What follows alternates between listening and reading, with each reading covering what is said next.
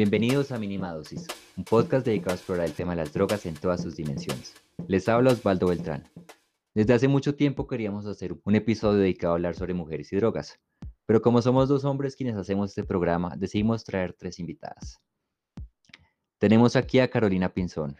Ella es psicóloga y directora de Liberar, una iniciativa para la reducción de años de usuarios de drogas.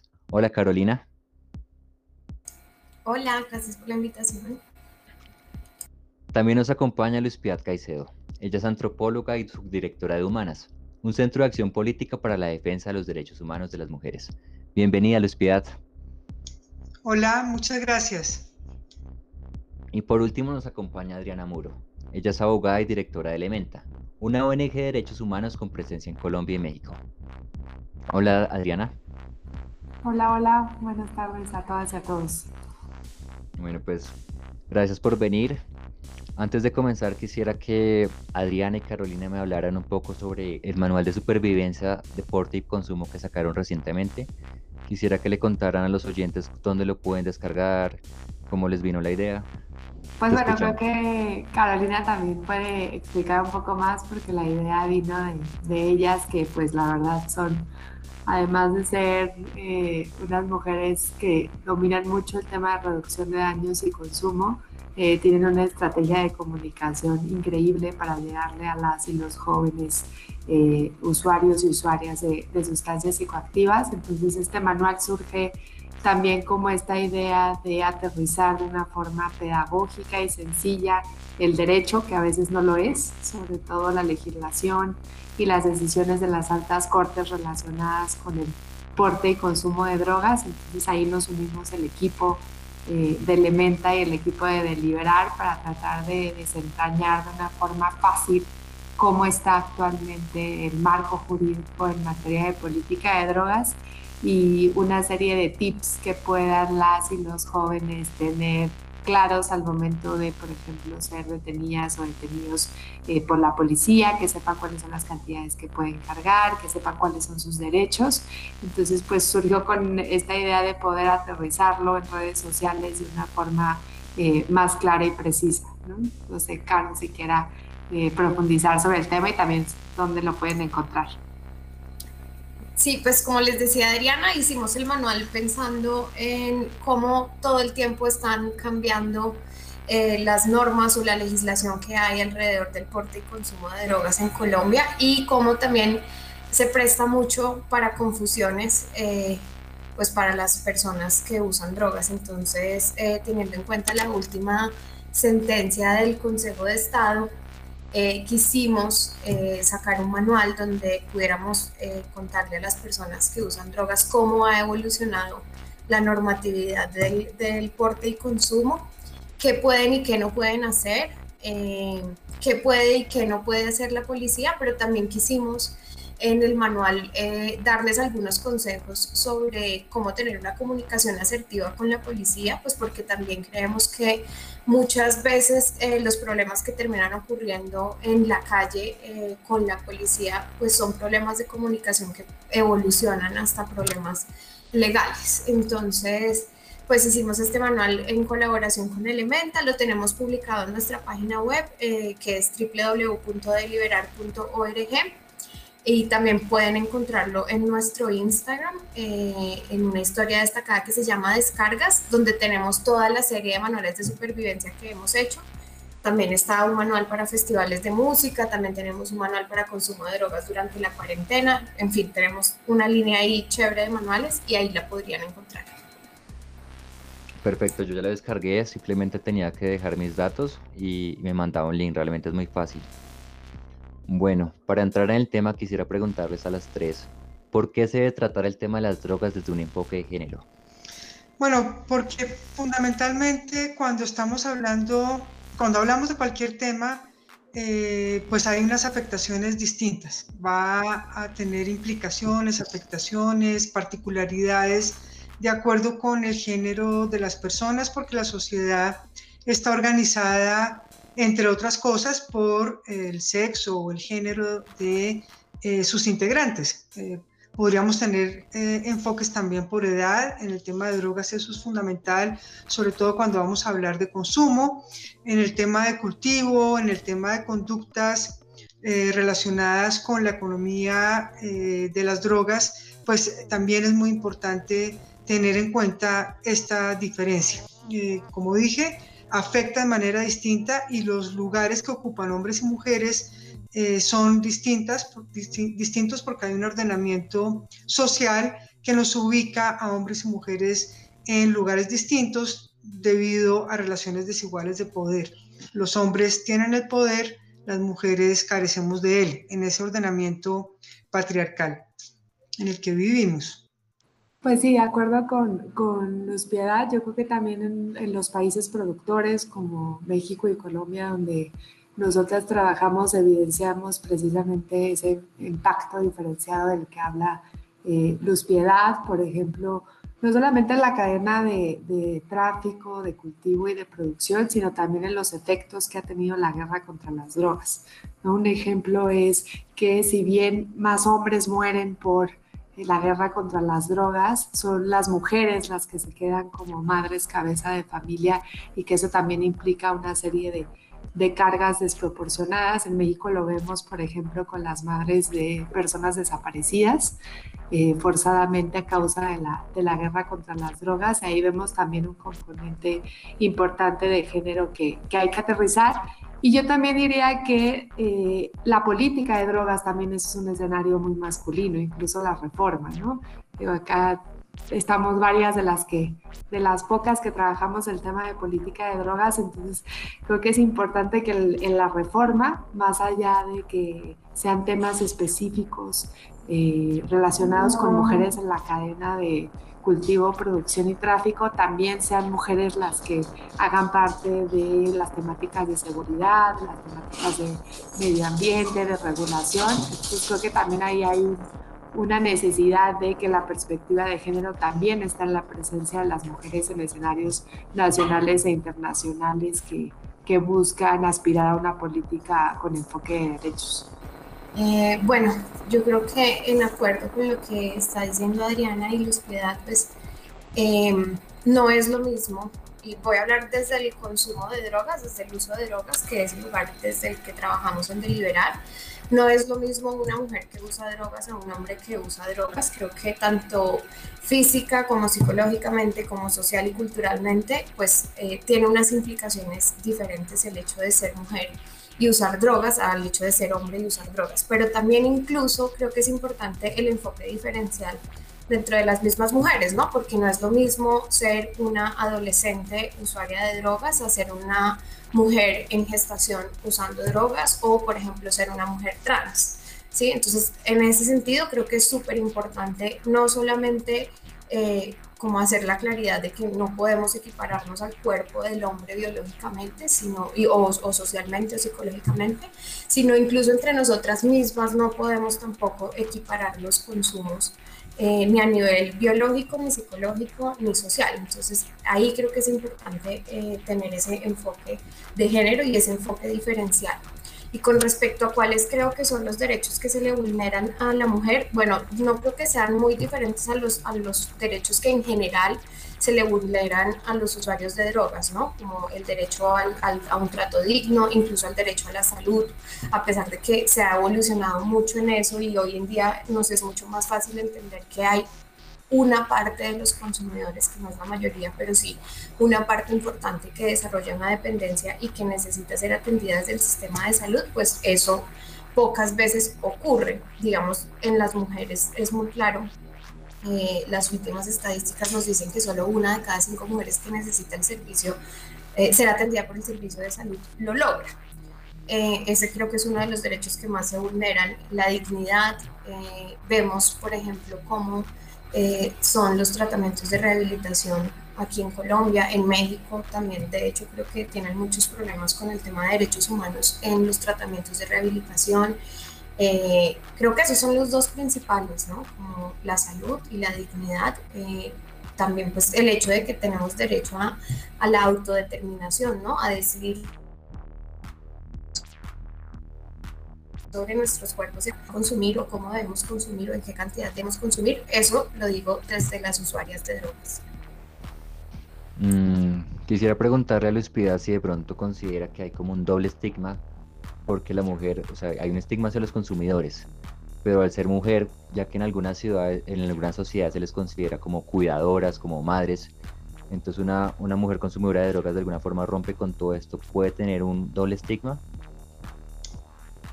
Sí, por supuesto que todas las conductas eh, que asuma una mujer que no estén relacionadas con la bondad, con la maternidad, con el cuidado, eh, con el buen comportarse eh, desde la perspectiva de lo que se considera bueno y malo en la sociedad, pues acarrea un estigma. Indudablemente que los hombres que contravienen eh, el orden establecido también son sancionados, también son estigmatizados, pero cuando es una mujer la que transgrede las normas, la que se sitúa en lo considerado malo, recibe un doble estigma, eh, porque se asume que por naturaleza las mujeres somos buenas, por naturaleza las mujeres vinimos, vinimos al mundo a dar vida y eso eh, pues tiene unas consecuencias muy complejas que son justamente el hecho de que nos estigmaticen mayormente que a los hombres cuando transgredimos las normas. De acuerdo con lo que decía Carolina, quisiera preguntarle a Adriana si de pronto considera que hay una exclusión hacia las mujeres en cuanto a los tratamientos, ya sean de reducción de daños o de abstinencia? Pues a ver, yo creo que en los países, todavía en los países latinoamericanos, hay muchas restricciones en cuanto a eh, procesos de rehabilitación con enfoque de derechos. Eh, normalmente se atiende a, a, la abstinencia o es como la vía principal tanto en hombres como mujeres. Lo que sí vemos que pasa, por ejemplo, en estos centros de rehabilitación clandestinos que no tienen una fiscalización por parte del Estado, es que sí hay eh, impactos diferenciados en las mujeres con consumos problemáticos en este tipo de lugares. En México, por ejemplo, se les llama nexos y se ha documentado, eh, por ejemplo, que son víctimas de eh, abuso sexual, de violencia de género, dentro de estos anexos como parte de los castigos eh, que normalmente llevan a cabo eh, asociaciones religiosas, en donde como no hay un control, eh, se permite o se llevan a cabo este tipo de, violaciones a derechos humanos. Entonces creo que ahí hay un tema y por el otro creería yo también que desde la política pública no se ha encontrado este enfoque diferencial, ¿no? Porque como decía Carolina, los consumos son distintos e incluso las sustancias psicoactivas pueden tener distintos efectos en, en los cuerpos de las mujeres y me parece que, por ejemplo, en el caso colombiano eh, todavía no se logra incorporar esa perspectiva de género en, en los procesos de reducción de, de, daños, ¿no? Lo que hemos visto es, pues, organizaciones de la sociedad civil, eh, como deliberar que lo que hacen es identificar ciertas prácticas de reducción de daños específicamente para las mujeres. Entonces creo que ahí hay un reto en donde el Estado puede incorporar ese, ese enfoque diferenciado en, en, la política pública que todavía sigue siendo muy... Yo quisiera agregar algo ahí, es que eh, digamos que el tema de los tratamientos, el tema del enfoque de género en los tratamientos, no solamente tiene que ver con la mera intervención del consumo de drogas, es decir, no, no tiene que ver únicamente con unas técnicas que se utilicen para modificar los hábitos de consumo de las mujeres, sino cómo logramos que una mujer pueda acceder a este servicio y mantenerse dentro de estos servicios, ¿no? Porque muchas veces eh, lo que ocurre es que las mujeres no pueden asistir a estos tratamientos o no pueden hacer parte de estas intervenciones porque eh, tienen responsabilidades eh, mayores o diferentes que los hombres, ¿no? Como por ejemplo la responsabilidad total del cuidado de los hijos. Entonces es mucho más sencillo para un hombre siendo padre eh, si desarrolla un consumo problemático o una dependencia de alguna sustancia psicoactiva, irse por un tiempo a un centro de tratamiento, un centro de rehabilitación y pues que su pareja o la mamá de sus hijos se quede con los niños Mientras que para las mujeres, eh, pues primero no es tan sencillo irse y dejar a los hijos, pero también creo que tiene unas implicaciones legales diferentes, ¿no? Hay, hay eh, aparte de todo un temor de la mujer que le puedan retirar la custodia de sus hijos por ella estar en un tratamiento por consumo de drogas. Entonces es eso, ¿no? Es, entender que no solamente necesitamos unas técnicas o unas estrategias eh, diferenciales para las mujeres, sino que también necesitamos propiciar ciertos ambientes para que las mujeres puedan acceder a estos tratamientos. Sí, pues complementando un poco, hace poco estaba leyendo un artículo de Isabel Pereira de Justicia en El Espectador y hablaba un poco que ya hay centros de salas de consumo especiales para mujeres en Vancouver y en Barcelona. Me pareció bastante importante porque muchas veces ofrecerle refugio a una persona consumidora de drogas en un ambiente de hombres también puede, o sea, puede exponerla a otras violencias. Ahora quisiera ir como hacia la cadena, a la cadena de producción esta pregunta es para Luis Piat, que últimamente ha estado hablando del tema.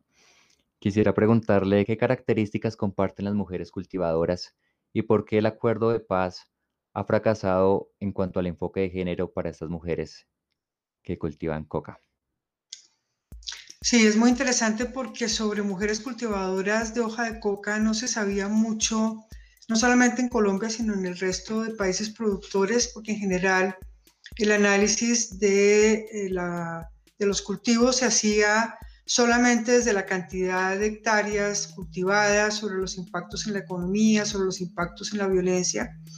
Y en los últimos años hemos podido acercarnos a la vida de la gente que está en los campos en donde se cultiva la hoja de coca. Y lo que encontramos es que las mujeres se han incorporado a todas las, eh, eh, digamos, actividades comunes en un campo de, coca son em, sembradoras, son recolectoras, eh, son quimiqueras, que es la, función de transformación de la hoja de coca en pasta base. al principio se pensaba que únicamente las mujeres acudían a los campos de coca como cocineras para los trabajadores. Lo que, lo, que se lo que se ha aprendido es que han cumplido todas las funciones, incluso también el transporte. Eso hace que eh, en un acuerdo de paz el reconocimiento de su actividad em, como cultivadoras, como personas que también han estado impactadas por la eh, persecución a, cultivadores y cultivadoras, pues deban eh, ser tomadas en consideración.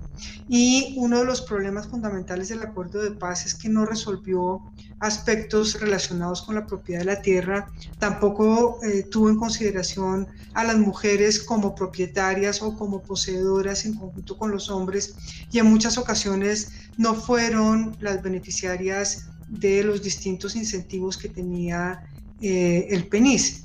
de tal manera que parte de la promesa del acuerdo de paz, que era eh, atender las diferencias en el campo que, hay entre hombres y mujeres y eh, posibilitar eh, un tratamiento particular a las mujeres, pues no se ha cumplido. evidentemente, el, programa de sustitución tampoco le ha cumplido a los hombres, ¿no?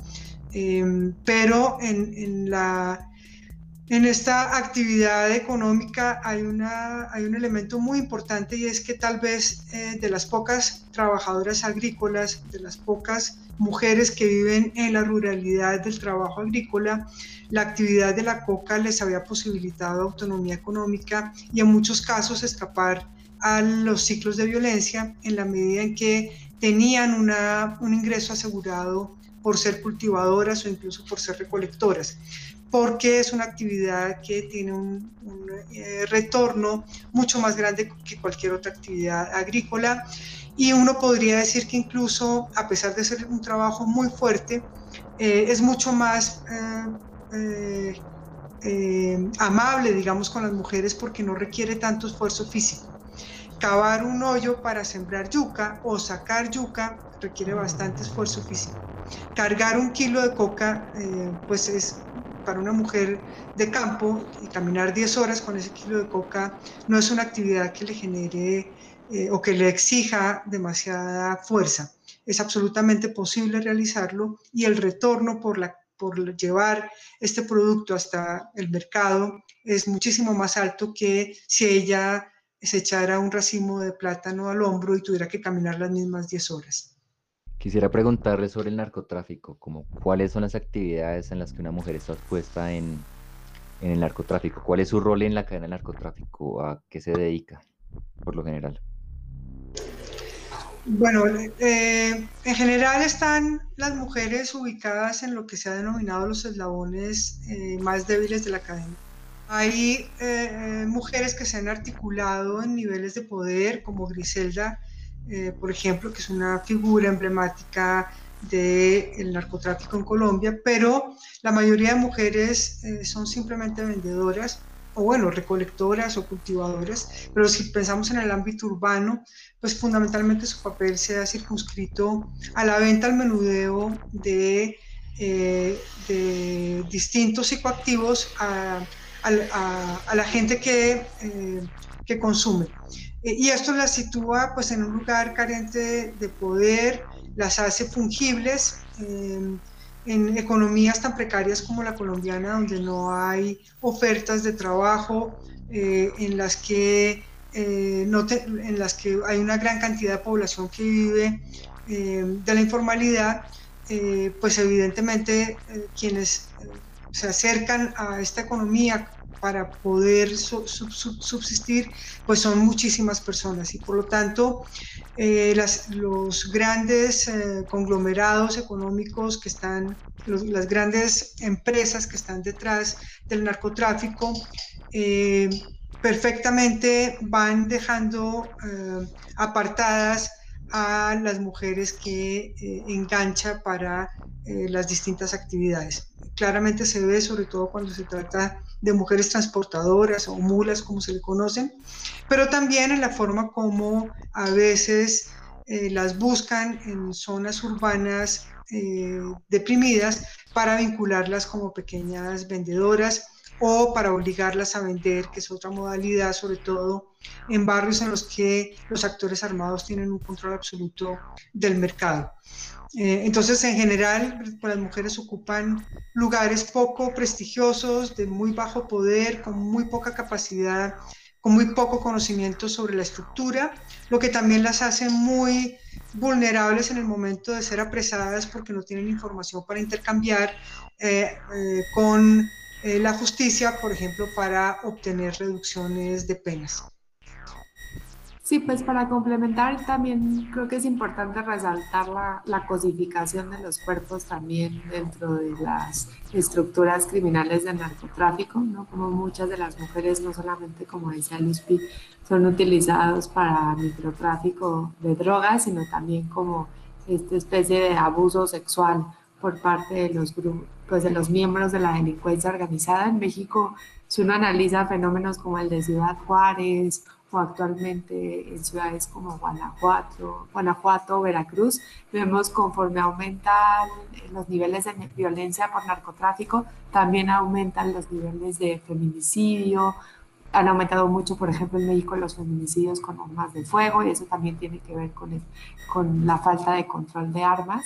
Entonces creo que es importante visibilizar esa conexión que puede también tener la violencia de género con, con el narcotráfico y también en México se ha visibilizado de una forma muy tenue la participación de mujeres, ya en unas estructuras más medianas, sobre todo en grupos violentos como los Zetas, y como también de alguna u otra forma los estudios que existen al respecto es cómo las mujeres también se masculinizan en esa violencia para llevar a cabo actos de tortura o de desaparición o esta serie de, de herramientas utilizadas por por grupos de la delincuencia organizada. Entonces creo que eh, ahí hay como muchas aristas en relación con, con, la violencia de género y con la participación o el impacto que también tiene la guerra contra las drogas y la guerra entre carteles en los cuerpos y en las vidas de, las mujeres y de las niñas y jóvenes, sobre todo en países productores. Sí, de hecho creo que Ciudad Juárez cuando comenzó la violencia eh, se enfocaba en que habían crímenes muy marcados contra mujeres, había muchos femicidios, o sea, fue como el cartel de allá se enfocó en eso bastante.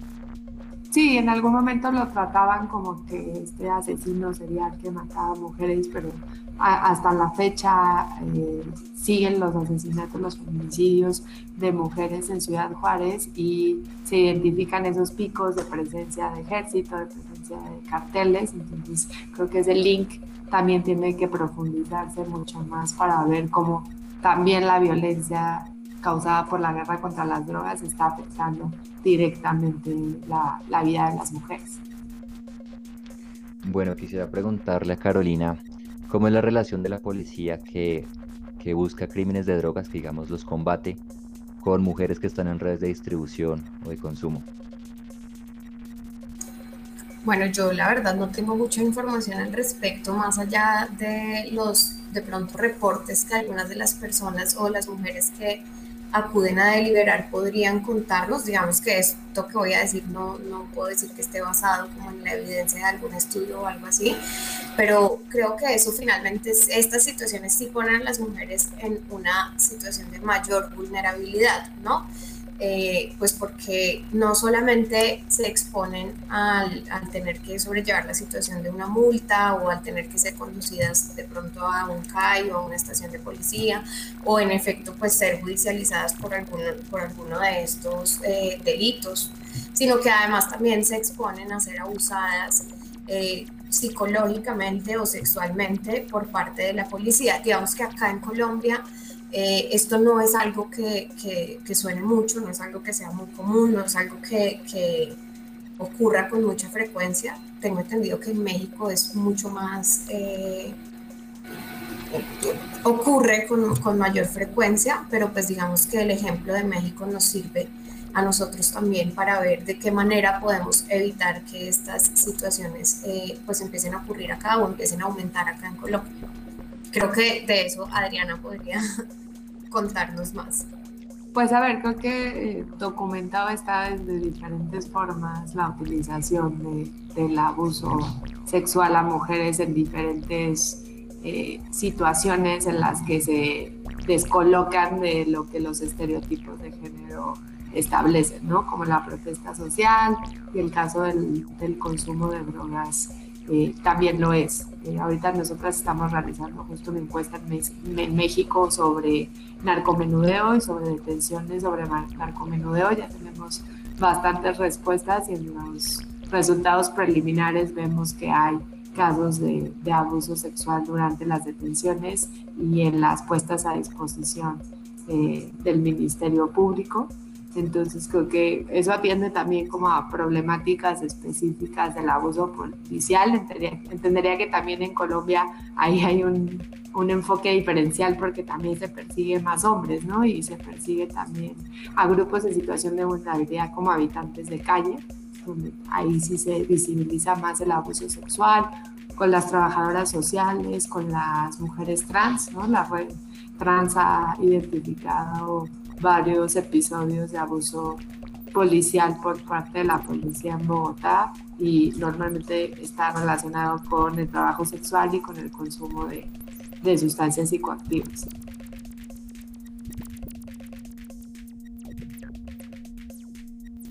Tal vez valdría la pena eh, señalar que eh, en eh, mujeres, digamos que una de las formas de transportar droga para, de un lado a otro eh, es eh, introducirla dentro de la vagina. Esa es una, esa es una estrategia que tienen las mujeres debido a la gran capacidad eh, que ofrece, pues digamos, la anatomía femenina.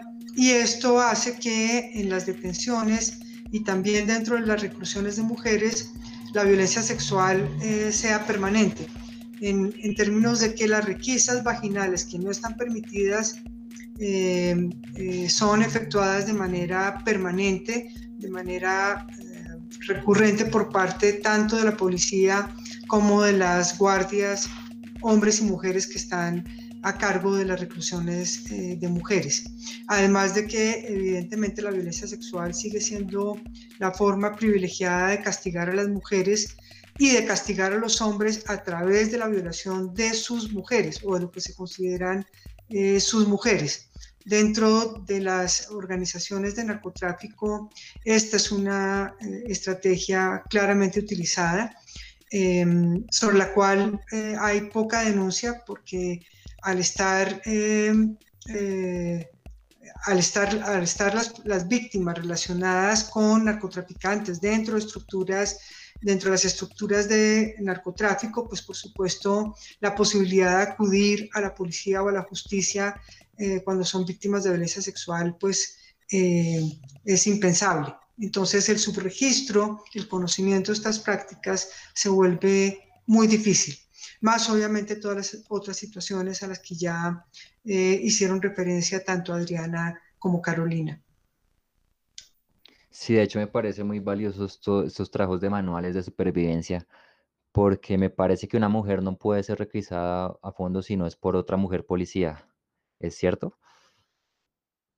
Pues no puede ser requisada no ser que, es decir, eh, las, requisas íntimas no, las, no se pueden realizar, no están permitidas porque es una vulneración a su integridad física. Em, tendría que ser eh, eh, otro el procedimiento realizado. Lo que pasa es que esto no lo conocen las mujeres que son detenidas em, y hay una, está absolutamente naturalizado este procedimiento. Adriana es abogada, así que ella conoce mucho, con, mucha más eh, detalle eh, la normatividad al respecto.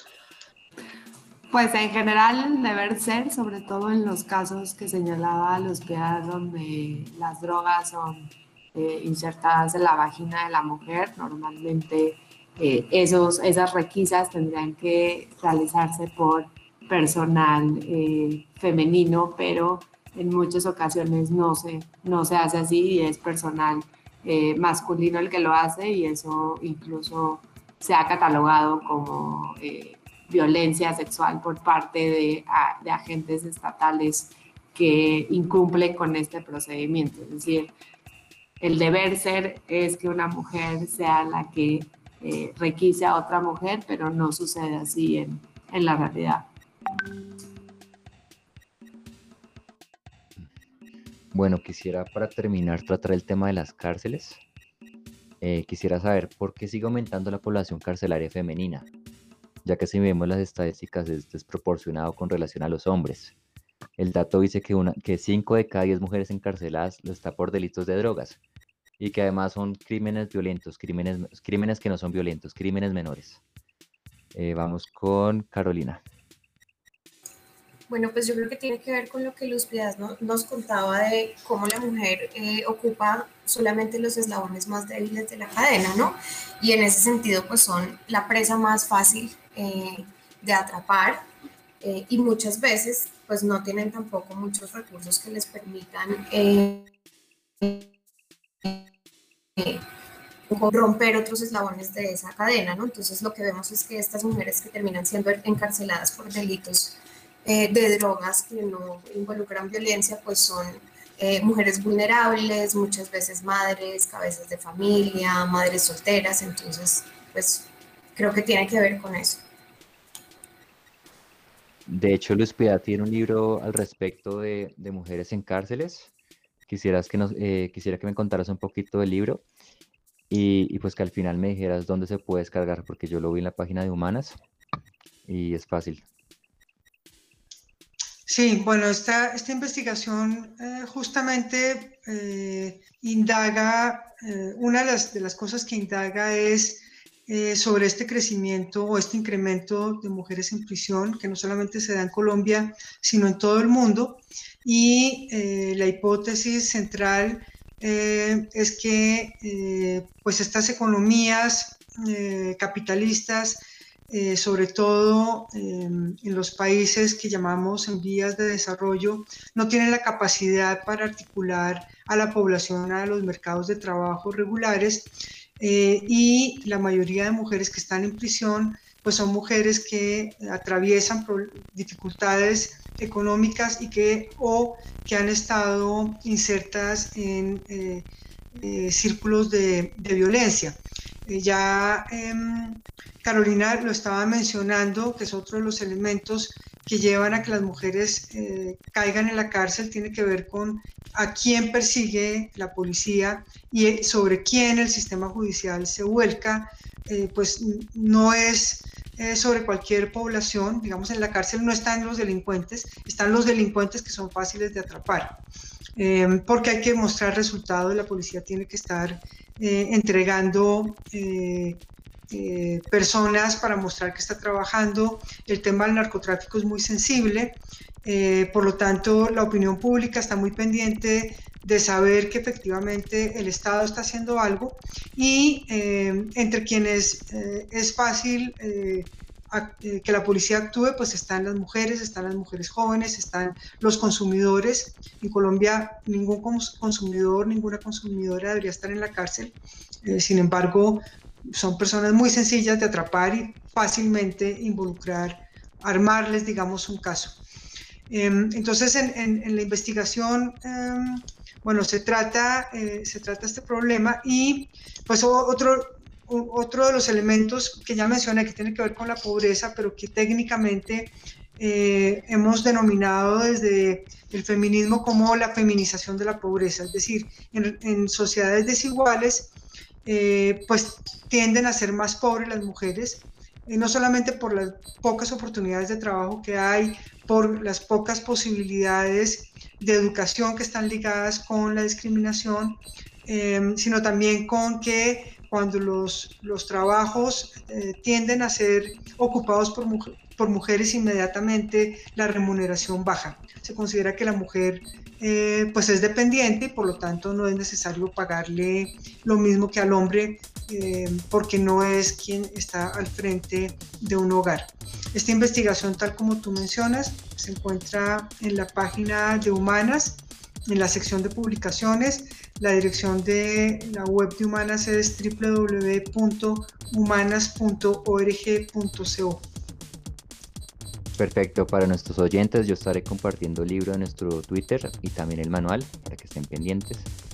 Quisiera preguntarle a Adriana, desde su experiencia en México, eh, ¿qué particularidades se encuentra en el tema de, mujeres en cárceles por delitos menores de drogas? Pues a ver, yo creo que atiende a, un problema, como bien decía la eh, regional y creo que tiene que ver con la incorporación del marco jurídico nacional, tanto de México como de Colombia, en los tratados internacionales. Es decir, se incluyen toda una serie de verbos rectores relacionados específicamente con el microtráfico, en donde las personas que están más expuestas, a mí no gusta decirles tanto eslabones débiles, sino como eh, eslabones expuestos, porque hay otros eslabones que no están tan expuestos, que son medianos o muchísimo más fuertes, en donde la materia probatoria es más compleja, ¿no? Entonces, de alguna u otra forma, nuestros países están llenos de eslabones expuestos, en este caso de mujeres, porque el microtráfico, las estrategias de lucha o estrategias bélicas eh, contra el consumo y la producción y tráfico de drogas están orientadas precisamente al microtráfico y no a la estructura criminal. Es decir, por ejemplo, en México hay un tipo penal que se llama posesión simple de drogas. Eso es posesión que no puede comprobarse que es para consumo, pero tampoco para venta. Y ahí hay muchas mujeres privadas de la libertad por, eh, por posesión simple, eh, cuando ni siquiera probatoriamente se les puede demostrar que eh, están eh, encaminadas a comercializar la sustancia psicoactiva. Otro tema que está, se está abordando actualmente y cada vez se endurece más en México es la prisión preventiva y ahora la prisión preventiva oficiosa. Eso quiere decir que el juez puede ordenar automáticamente para ciertos delitos privar de la libertad a una persona en lo que investiga si es culpable o no. En México, aproximadamente el 40% de las personas que están privadas de la libertad están por prisión preventiva oficiosa, es decir, sin ninguna sentencia. Y las últimas eh, cifras en México nos señalan que por lo menos el 10% están relacionadas con delitos de drogas y que una de cada dos personas son mujeres. Entonces ahí es donde vemos cómo hay una priorización en el microtráfico, pero por otro lado vemos a las altas esferas. Eh, ustedes conocerán más de una historia eh, que es vergonzosa pero a la vez chistosa como el Chapo Guzmán, ¿no? Escapado más de tres veces. Este, entonces vemos a esas grandes estructuras que aparte son masculinas, que están vinculados con servidores públicos hombres, que están vinculados con empresarios, en donde no se tocan esas estructuras, pero a las mujeres en situación de vulnerabilidad que solo pueden ocupar estos eslabones expuestos son las los que de alguna u otra forma eh, son quienes pagan los platos rotos de la, de la prohibición, tanto en México y creo que en Colombia de alguna u otra forma eh, también sucede igual, porque hay que revisar los tipos penales y hay que revisar realmente si la estrategia de política criminal debería o debe más bien de cambiar y no dirigirse a esos eslabones, sino a los eslabones que permiten que la estructura siga funcionando a pesar de más de 70 años de prohibición. Sí, la verdad, eh, me gusta rescatar lo que dice Luz Piedad, que en la cárcel no están necesariamente los malos, sino los que se dejaron agarrar. Y esto ha sido parte de la propaganda. Mostrar resultados es encarcelar a alguien, tomar la foto con, con el letrero atrás de la Policía Nacional. Bueno, pues quería agradecerles por venir. Somos un podcast de periodismo independiente. Esto fue todo por hoy. Recuerden que pueden escuchar nuestro podcast en el portal de la línea del medio y también en plataformas como Spotify y Google Podcasts.